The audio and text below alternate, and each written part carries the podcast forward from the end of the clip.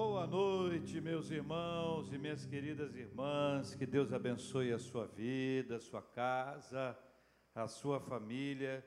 Que Deus sustente todos os seus em nome de Jesus. Quero pedir que você abra a sua Bíblia, por gentileza, no Evangelho de Lucas. Nós vamos ler alguns versículos do capítulo 6, capítulo meia dúzia, capítulo 6 do Evangelho do nosso querido irmão Lucas, médico amado, a quem Deus escolheu para ministrar a palavra do Senhor de forma muito especial. Evangelho de Lucas, no capítulo 6, nós vamos ler a palavra do nosso Deus e Pai, do versículo 43 até o versículo 45, tá bom? Evangelho de Lucas, capítulo 6, versículos 43 a 45, assim nos diz as Sagradas Escrituras. Não há árvore boa que dê mau fruto, nem tampouco árvore má que dê bom fruto, diz a palavra do Senhor. Porquanto cada árvore é conhecida pelo seu próprio fruto, porque não se colhem figos de espinheiros, nem dos abrolhos se vindimam uvas. O homem bom, do bom tesouro do coração, tira o bem, e o mal do tesouro tira o mal. E termina com talvez a frase mais conhecida do texto: porque a boca fala do que está cheio o coração. A boca fala do que está cheio o coração. Eu não sei se você tem a curiosidade de acompanhar o horário eleitoral. Tem gente que gosta. Tem gente que gosta da voz do Brasil, passa o dia eu não consigo ficar sem assistir. Pessoa gosta de ouvir a voz do Brasil, já desde 1519. Horário político tem falado muito sobre mudanças. Aliás, não é esta a primeira vez em que a palavra-chave é a palavra mudança. Atualmente há uma outra expressão que tem sido utilizada. Não sou da política, nunca fiz política. Tem um monte de gente dizendo a mesma coisa, e aí você não sabe se acredita nesse, naquele ou naquilo outro, ou em nenhum deles. O fato é que a expressão mudança, o verbo mudar, ele faz parte da cultura política como uma possibilidade para a próxima etapa, para o próximo passo, para a próxima estação, para o próximo ano. Mudança é algo que nós todos esperamos que aconteça, mas nem todos nós lutamos pelas mudanças. Embora nós queiramos a mudança, esperemos a mudança, sonhemos com a mudança, nem sempre trabalhamos pela mudança. E essa é uma questão importante. Veja que o texto diz que a árvore é conhecida pelo fruto. A árvore é conhecida pelo seu fruto. Jesus disse que pelos seus frutos os conhecereis, quando fala a respeito de falsos profetas. Ele traz para a gente esse entendimento importante, que é muito relevante a respeito dos frutos. A árvore é conhecida pelo fruto e este é o que se vê. O bom ou mau tesouro do coração e do qual fala a nossa boca é o que diz a Bíblia. Então, você vai identificar a árvore pelo fruto. A boca fala do que está cheio o coração. O coração é o cerne de toda essa história. Se ele for um coração bom, você vai tirar coisas boas, se for um coração mau, vai tirar coisas más, conforme o texto bíblico nos ensina. Considerando todas essas etapas anteriores, é necessário que a gente pense a respeito dessas mudanças a partir da raiz ou das raízes. Por isso que a proposta é de volta às raízes, porque se nós conhecemos a árvore pelo fruto, a raiz é que vai dar toda essa essa ação, esse processo inteiro, a formação da árvore, a frutificação dela, se nós não trabalharmos as raízes, de fato nós não conseguiremos mudança alguma, pelo contrário, viveremos um tempo onde nós vamos esperar que mudanças aconteçam, mas elas nunca vão acontecer, por quê? Porque as raízes não foram trabalhadas. Uma das questões mais cruéis e que emperram verdadeiras mudanças em nossa vida e que nos atrapalha do ponto de vista espiritual é o pecado. O pecado ele gera essa dificuldade extrema na nossa vida. O pecado é mais que um ato, o pecado é um estado, o estado pecaminoso, o estado de pecado. É esse estado que nos conduz a um comportamento. Então veja, nós temos um, um ato, o pecado como um ato, e o pecado como um estado. É o estado pecaminoso que nos leva a pecar. Então, você pense que nós todos somos influenciados todos os dias a caminharmos para longe da vontade de Deus, longe do querer de Deus. À medida que a nossa vida vai avançando, essa estrutura toda vai aparecendo, então nós temos atos e nós temos estados. Quando nós conhecemos a Deus, nós queremos viver um estado de alegria, de comunhão, de relacionamento com Ele, de uma caminhada de proximidade, de afinidade, de intimidade, ah, de produtividade. Quando nós dele nos aproximamos, nós temos isso. Nesse estado pecaminoso, de uma forma ou de outra, nós somos afastados disso. Então, a luta contra este ato e também contra o Estado é a partir da nossa busca de Deus, do nosso, da nossa entrega ao Senhor, para que Ele nos mostre qual a vontade dEle. Ou seja, a mudança de comportamento, a mudança da nossa vida, a mudança da nossa mentalidade, ela não acontecerá de maneira contínua e profunda se não existir mudança nas nossas raízes. E dentro desse aspecto, na nossa perspectiva espiritual, o nosso olhar se, se deve a observar aquilo que nos afasta de Deus, aquilo que desagrada ao Senhor, aquilo que vai produzir um fruto estragado, um fruto ruim, um mau fruto dentro daquele plano de Deus para a nossa vida. E aí veja que qual é a, a grande resposta que o cristianismo pode dar a circunstâncias assim. O cristianismo é mais que uma mudança de mente, o cristianismo é uma mudança que vai além da nossa mente e tão somente da nossa mente, ela atinge também o nosso comportamento. Para que haja mudança de comportamento, é necessário que haja mudança na nossa mente. E existem algumas questões que o cristianismo aponta e nos mostra como uma transformação da nossa mentalidade. A mentalidade transformada pelo poder de Deus, a mentalidade transformada pelo Evangelho. A mulher de Samaria, lá do texto do Evangelho de João, no capítulo 4, ela aprendeu uma forma cristã de lidar com seus relacionamentos. Uma pessoa vulnerável, uma pessoa volúvel, uma pessoa exposta, uma pessoa vivendo entre amores, de um amor para outro amor, uma pessoa tentando preencher o vazio do sentimento, do relacionamento, do cuidado, do zelo e do amor, ela é agora preenchida pela presença de Deus. Ou seja, o cristianismo não mudou o comportamento dela, o cristianismo começa a mudar a mentalidade dela. Uma vez que a mentalidade dela é transformada, o seu comportamento será mudado como consequência da mudança da sua mentalidade. Da mesma forma, você observa a figura de Nicodemos, está no capítulo anterior, João 3. Ele aprende a lidar com a sua espiritualidade. Mais uma vez acontece o processo idêntico, ou seja, você tem um aspecto que envolve o comportamento e aquele que envolve a mentalidade.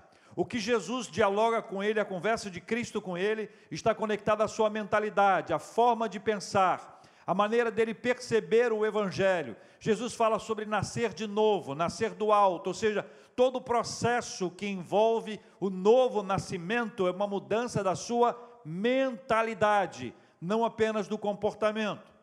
Mais uma vez, o grande ponto é mudança de mentalidade para depois da mudança da mente, da mentalidade, gerar mudança de comportamento. Sabe qual é a questão que nos envolve uma série de ocasiões? É quando nós tentamos mudar alguém a partir da mudança do comportamento. E a mudança do comportamento, ela será consequência da mudança da mentalidade. A virada na nossa vida se dá quando há uma mudança na nossa mentalidade. E essa mudança é gerada pela graça de Deus na nossa vida. Essa mudança só pode acontecer se atingir as raízes do nosso coração. Volte seus olhos para o texto mais uma vez e veja a relação consequente entre a árvore e o fruto. Para mudar o fruto, é necessário que haja mudança na árvore. Para que haja mudança na árvore, é necessário começar pelas raízes. E aí a grande barreira para essas mudanças contínuas e profundas, para que haja essa mudança de mentalidade, ou nesse aspecto aqui do texto bíblico, a mudança do fruto da árvore e das raízes. Algumas questões são importantes, mas existem barreiras, obstáculos que se colocam diante de nós e nos impedem de avançar. O primeiro é a rebeldia. A rebeldia quanto à vontade de Deus. A rebeldia quanto à palavra de Deus é assim desde o começo desde o começo da nossa existência, desde a existência dos nossos pais, a mentalidade rebelde de se rebelar, de fazer rebelião contra Deus, surgiu. E essa é uma questão muito comum, que acontece com a gente o tempo inteiro. Nós recebemos a palavra do Senhor, somos desafiados a viver o Evangelho, a palavra do Senhor é descortinada diante de nós, e apesar disso, o nosso coração se rebela nós temos uma tendência da natureza humana pecaminosa de nos rebelarmos contra a vontade de Deus, de estabelecermos a nossa vontade como prioridade, de identificar o nosso querer como superior ao querer de Deus. Esta é a postura de rebelião. E toda rebelião contra Deus, quando nós a observamos, nós percebemos que ela é uma barreira para as mudanças concretas na nossa vida. Veja, Deus pode nos dizer para mudar algumas coisas por causa da sua vontade, porque esse é o seu querer, mas eu quero me indispor com o Senhor e me rebelar com Ele e colocar a minha vontade e o meu querer acima da vontade e do querer de Deus. Cuidado, porque a rebelião é uma das barreiras principais para que aconteça mudança verdadeira a partir da raiz na sua vida. Mas existe uma segunda. A segunda é a insensatez. A insensatez é quando nós acreditamos que não há ponto de vista, discernimento ou ideia melhor do que a nossa. O insensato pensa que suas ideias bastam e não está aberto a conselhos e não percebe que precisa estudar a palavra de Deus. O insensato, ele é autossuficiente.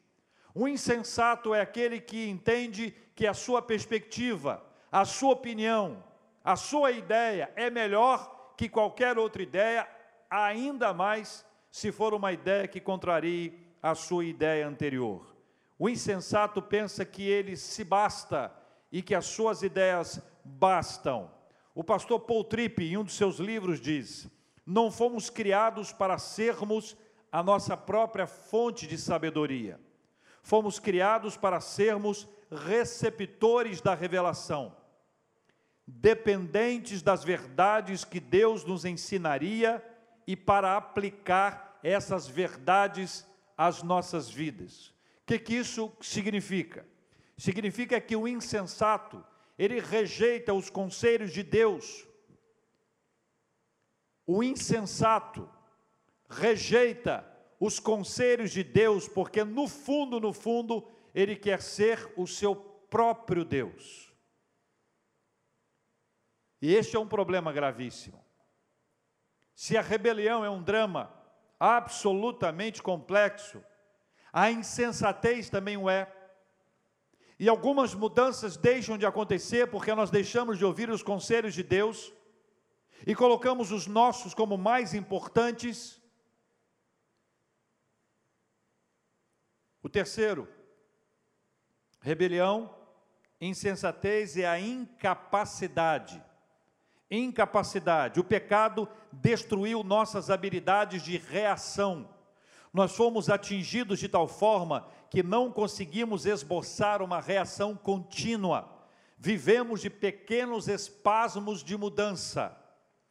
Então, além da rebelião e da insensatez, vivemos o drama da incapacidade, daqueles espasmos de mudança. Vamos mudar, agora eu vou, mudarei sim, mas passa um pouquinho, isso volta ao normal, o passado traz de volta à tona a realidade anterior e aquela perspectiva de mudança, aquela esperança de mudança se vai completamente. Veja, essa incapacidade, ela só pode ser resolvida a partir da mudança da nossa mentalidade. Nós deixamos a rebelião de lado, abrimos mão da nossa insensatez, e Deus nos dará capacidade para vivenciarmos mudanças internas, intensas, profundas e contínuas. Quero terminar dizendo a você que a única maneira de quebrar essa tendência e lutar continuamente contra ela é através do nosso Senhor e Salvador Jesus Cristo. Ele que faz chover, ele que faz chover, ele quem vai hidratar essa raiz e vai fazer chover de forma proporcional e de forma adequada para molhar as raízes do nosso coração para gerar aquela mudança interna e nos levar a experimentar as transformações que nós necessitamos, as questões que são de fato ah, verdadeiras para a nossa vida. Nós vamos abrir mão da rebelião, vamos abrir mão da insensatez e teremos da parte do Senhor a capacidade para avançar. As raízes do nosso coração serão transformadas. Veja, que nós não estamos falando de uma mudança superficial. Não falamos de uma mudança para inglês ver. Não falamos de uma mudança temporária. Estamos falando de uma mudança profunda, de mudança das nossas raízes. E as raízes serão mudadas e transformadas, e haverá uma evidência dos nossos frutos. Os frutos revelarão do que é feita essa árvore, de que árvore essa, de que árvore é e esta árvore será transformada em razão da mudança da raiz. Por isso é necessário que nós voltemos às nossas raízes. Paul Tripp, ainda neste mesmo livro, ele faz uma referência, uma ilustração sobre uma macieira. Ele nos faz imaginar uma macieira curiosa, onde alguém pega uma maçã, pega um pedaço de papel e grampeia a maçã no papel e o papel numa árvore. E ele faz isso a árvore inteira. E as pessoas passam para imaginar do que se trata aquilo ali. E ele faz a descrição dizendo o seguinte: grampear os frutos é a tentativa de trocar maçãs por maçãs, sem examinar o coração, ou seja, sem examinar as raízes por detrás do comportamento. E é esta a minha proposta para você agora, quando nós vamos orar. Eu quero orar com você, que precisa experimentar uma mudança de Deus na sua vida. Quando nós tratamos sobre mentira, a questão não é só parar de mentir. Parar de mentir é resultado de uma mudança anterior que acontece na nossa vida nós paramos de mentir, nós deixamos a mentira. À medida que nós temos uma mudança no nosso interior, as raízes do nosso coração são transformadas. Quando as raízes do nosso coração são transformadas, o desejo de mentir, a necessidade de mentir, deixa de ocupar um lugar especial na nossa vida. A falsidade, a maledicência, o desejo inadequado, o desejo de lascívia, o desejo de adulterar, todos os desejos que são ah, apontados na Bíblia como inadequados, como pecaminosos, qualquer um deles deixa de ocupar um lugar especial na nossa vida, porque nós estamos tratando o coração e não somente o nosso comportamento.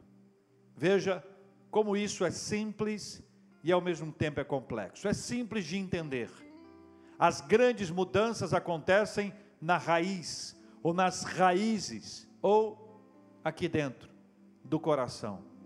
Elas acontecem na nossa mente, na nossa mentalidade, e vai se refletir no nosso comportamento. Querer mudar apenas o comportamento, sem mudar o coração, sem mudar a nossa mentalidade, sem mudar as nossas raízes, não vai ser possível fazer isso. Quero orar com você que vive mergulhado, mergulhada na ansiedade. A ansiedade é combatida pelas Escrituras. Se ela é combatida pelas Escrituras, ela não pode ser tolerada. Nós não podemos conviver com ansiedade como se ela fosse uma coisa habitual, normal. Ela é da natureza humana. Mas quanto mais cedo nós abrirmos mão dela, quanto antes nós confiarmos no Senhor, quanto antes nós entregarmos a nossa vida ao Senhor e pedimos a Ele que mude isso na nossa vida, que mude o nosso temperamento, que mude o nosso comportamento, mas, sobretudo, mude a nossa mentalidade, nos conectando a uma mentalidade de confiança, de fé, de esperança uma mentalidade capaz de descansar nas promessas de Deus, apesar de todo o tumulto, de toda a situação adversa, de toda a dificuldade, apesar de tudo isso, a nossa confiança plena no Senhor, quando o nosso coração for tratado e a confiança ocupar o lugar primordial, a ansiedade vai bater a nossa porta, mas não encontrará lugar no nosso coração.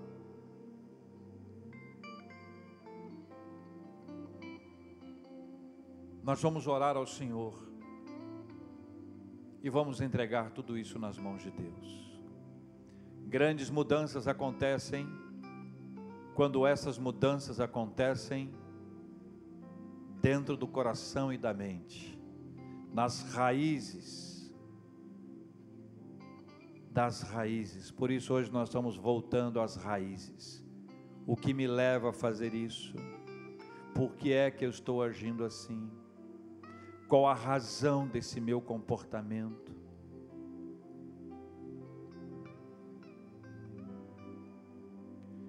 Senhor nosso Deus e Pai, nós oramos em nome de Jesus. Nós pedimos ao Senhor que tenha misericórdia, que a tua graça, poderosa graça, inunde o nosso coração e a nossa mente e transforme o nosso interior. Transforme o nosso interior a partir das raízes, coração e mente, transformados pelo poder do Senhor, que se refletirá na mudança do nosso comportamento. Novas raízes uma nova árvore, novos frutos para a glória do Senhor. Arranca de nós as raízes da mentira, da falsidade, da maledicência, da ansiedade, da prostituição, do adultério, de qualquer coisa que desagrade ao Senhor perdoa a nossa rebelião, a nossa insensatez e a consequente incapacidade de viver mudanças. Hoje, em nome de Jesus, nós queremos abrir mão da rebelião. Não vamos nos rebelar contra o Senhor. Abrimos mão da insensatez. Queremos ouvir os teus conselhos e queremos colocá-los em prática em nome de Jesus. Aí sim, viveremos mudanças, mudanças e mudanças. E uma das coisas que se transformará é aquilo que brotar do nosso coração, porque aí sim, a nossa boca falará coisas boas porque o nosso coração estará cheio de coisas boas.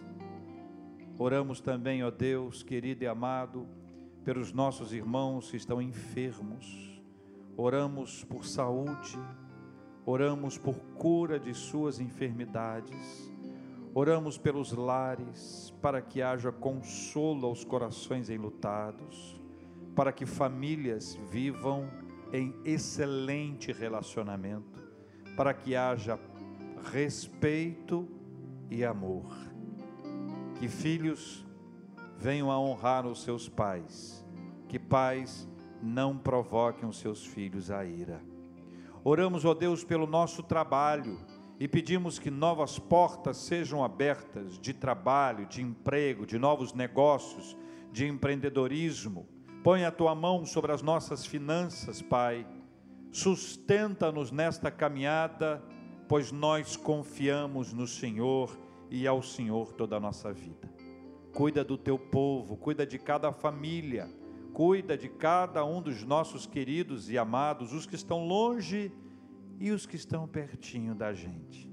Aqueles que nós podemos abraçar e aqueles que ainda não podemos abraçar. Com a tua providência e a tua misericórdia, pedimos a tua bênção, em nome de Jesus. Amém.